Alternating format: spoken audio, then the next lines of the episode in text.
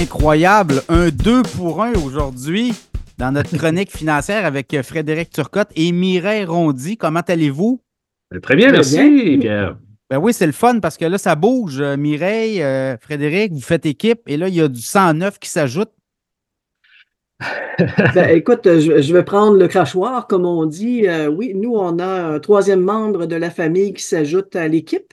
Euh, donc, qui s'appelle Thomas, qui sera officiellement un économiste en mai.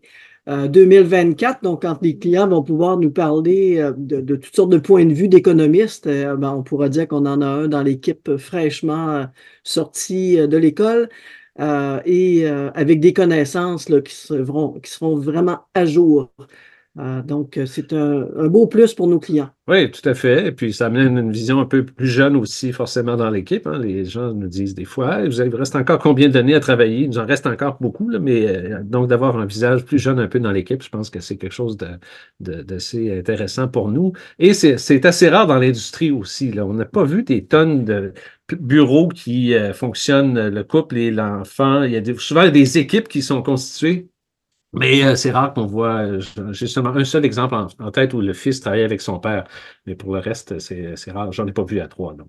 Et, euh, l'économiste va pouvoir apporter de l'eau au moulin, c'est-à-dire que sur de l'analyse, sur des, ce qui s'en vient au niveau économique, macro, micro, ben, les connaissances de Thomas vont être bien vues là, au sein du bureau. Oui, tout à fait. Oui, alors c'est certain qu'on a chacun nos clients aussi. Euh, on, partage quelques clients en commun, mais on a chacun nos pratiques, mais euh, on en discute quand même toujours ensemble. Et c'est ça qui est un des avantages là, que Mireille pourrait élaborer un peu. Ben, effectivement, Pierre, on sait que, bon, on n'est pas les seuls à travailler en équipe, mais je te dirais que la particularité famille, c'est que nous, le soir ou la fin de semaine, on n'est pas nécessairement à écouter stats. Euh, on parle de finances, on, est capable de ramener des, problématiques de clients.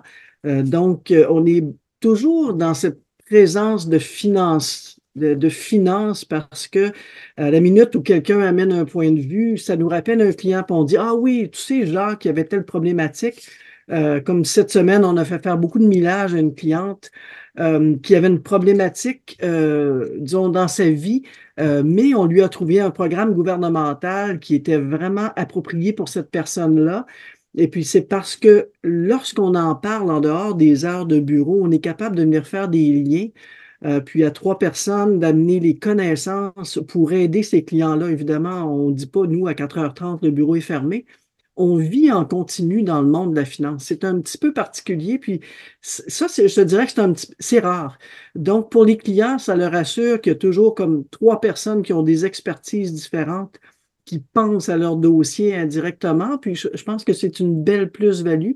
Euh, notamment parce que je, je, prendrais un, commentaire d'un célèbre François Trahan qui s'était positionné, je ne sais pas, tu as dû voir ça passer euh, l'été dernier, et qui disait que beaucoup d'économistes n'ayant pas de cours d'économétrie sont pas des prévisionnistes, sont capables d'analyser le passé. On peut être d'accord ou pas avec euh, sa, sa façon de voir, mais comme notre Thomas fait des cours d'économétrie, alors lui, il sera bien positionné pour avoir un avis sur le futur.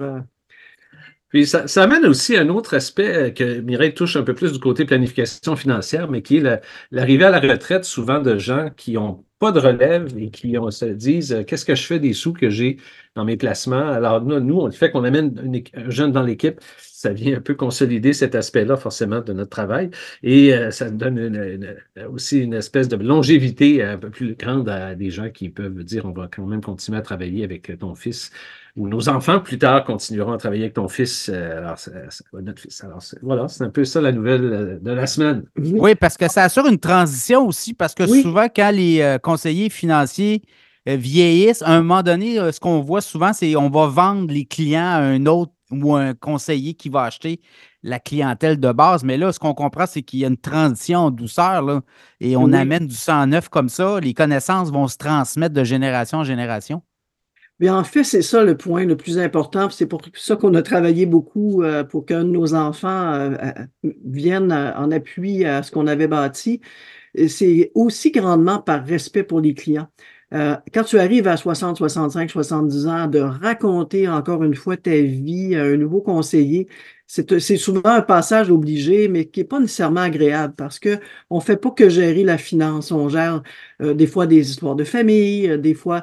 Euh, donc, le fait pour Thomas d'embarquer comme ça dans cette pratique-là et à terme, les clients vont venir qu'à bien connaître un jeune qui a 22 ans, mais qui dans 10 ans aura 32 seulement. Et ça assure à nos clients qu'ils auront cette personne de confiance-là longtemps qui va graviter autour d'eux. Donc, euh, nous, on voit ça comme un très, très bel ajout, euh, autant pour la famille que pour tous les clients qui nous font confiance.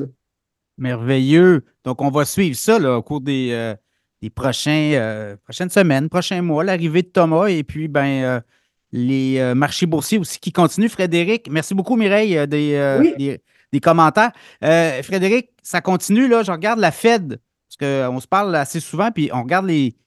la Fed nous donne beaucoup de, de mots de tête, mais là, je pense que là, on vient de tirer une ligne clairement. Là, on annonce que la fin des la hausse des taux s'est terminée aux États-Unis. Puis là, on parle de trois baisses de taux 2024. On l'appréhendait, là, mais qu'il sorte comme ça. Là, le, le, message est assez clair. Là. Le message est assez clair et le marché l'anticipait un peu, je te dirais, parce que c'est le mois de novembre, comme on le disait tout à l'heure, a été euh, très positif euh, à la bourse, tiré par sept, euh, sept compagnies essentiellement. Mais c'est assez surprenant quand même que, que Jerome Powell aux États-Unis se commette à dire trois baisses prévues. Et, là, j'avais des statistiques que le marché l'anticipait déjà un petit peu, j'avais ça pas très loin. sur les, donc, quand c'est le cas de voir qu'est-ce qui s'en vient, c'est toujours les, contrats à terme qui nous disent euh, où on doit se placer. Euh, et euh, c'était vraiment autour de 55 de, déjà dans les prix, dans, les futurs, les contrats. Escompté, là. dans le marché, oui. Alors, c'est déjà donc dans la bourse, pourquoi que la bourse va bien réagir aujourd'hui, mais euh, il y a encore quand même des, des, inconnus dans tout ça. C'est certain que les. Ah, mais si on était sûr de nos affaires à 100% on serait milliardaire, là. Exactement. Hein? oui, alors, donc là, les, les, contrats à terme euh, spéculent sur euh, combien de. à quel moment les, les baisses vont commencer à, se faire valoir et, et, de quel ordre? Là, bon, là, Powell a quand même mentionné qu'il y en aurait peut-être trois dans les prochaines années, parce que c'est certain que le présentement, on peut le dire, hein, les, je crois qu'on s'est parlé il y avait un mois, toi et moi, puis c'est difficile pour les gens. Euh, au Canada, présentement, euh, au Québec, pour les gens qui nous écoutent, les gens, bon, toute la partie fonction publique qui est en, sur pause, pas de paye, et, ou presque pas, les gens cessent de payer, moi j'en gère, là, des gens qui cessent de mettre des, les contributions automatiques dans leur CELI, leur REER, des caisses du CELI. Alors, pour aller euh, pour euh, finir leur année parce qu'ils ont moins de revenus et le, coût de la vie coûte très cher. Donc, c'est n'est pas une période très, très le fun présentement, surtout avec une bourse qui, oui, a, qui a monté dans le, dans le dernier mois, mais euh, ou la dernière année, si on veut, mais c'est pas, pas, tout, pas tous les titres qui ont monté. C'est vraiment quelques joueurs qui ont réussi à, tirer le, marché vers le haut. puis on en avait parlé la semaine passée, là, les sept magnifiques.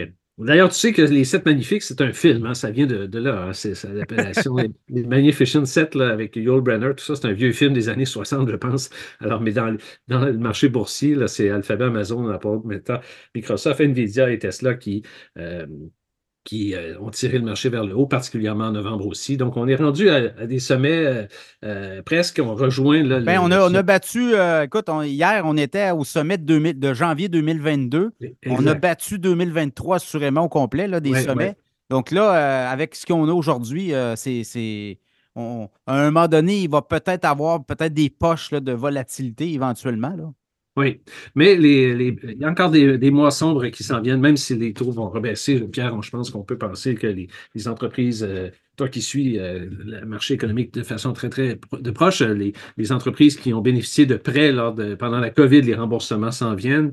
Euh, les, les prêts euh, obligataires euh, aussi, les, hypothécaires, pardon, qui, qui, vont être renouvelés euh, dans 2024. Donc, il y a des, des, gens qui arriveront tout simplement pas. Même si on, peut anticiper cette baisse-là, puis le, prix va, va, être un peu plus abordable pour, pour réhypothéquer nos, maisons, mais ça va être encore, je pense, une première moitié d'année un peu plus difficile, je pense. Oui, parce que ça vient enlever des revenus disponibles qui sont là actuellement, mais qui ne le seront plus lorsqu'on va renouveler nos taux.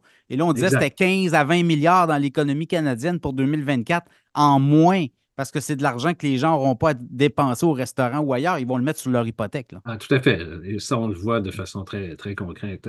Mais bon, il y a quand même des, d'autres signaux. On parle souvent de l'indice, euh, le VIX, qui, qui est l'indice de la volatilité de la peur, donc qui est à son plus bas vraiment depuis 2020, euh, euh, autour de 12 piastres. Donc, c'est la première fois depuis la pandémie que c'est aussi bas que ça. Donc, ça, c'est quand même un signal aussi précurseur qui, que la confiance est, là, du côté américain particulièrement. Du côté canadien, si on regarde le marché canadien depuis euh, écoute, depuis, c'est vraiment pas, c'est du surplace. On n'a vraiment pas fait grand-chose euh, depuis, depuis juin 21, en fait. Euh, et ce que l'on pense, c'est que les, il peut y avoir un petit peu de croissance du côté canadien, s'il y en avait, particulièrement les compagnies qui sont les, celles qui font grossir leurs dividendes de, façon répétée.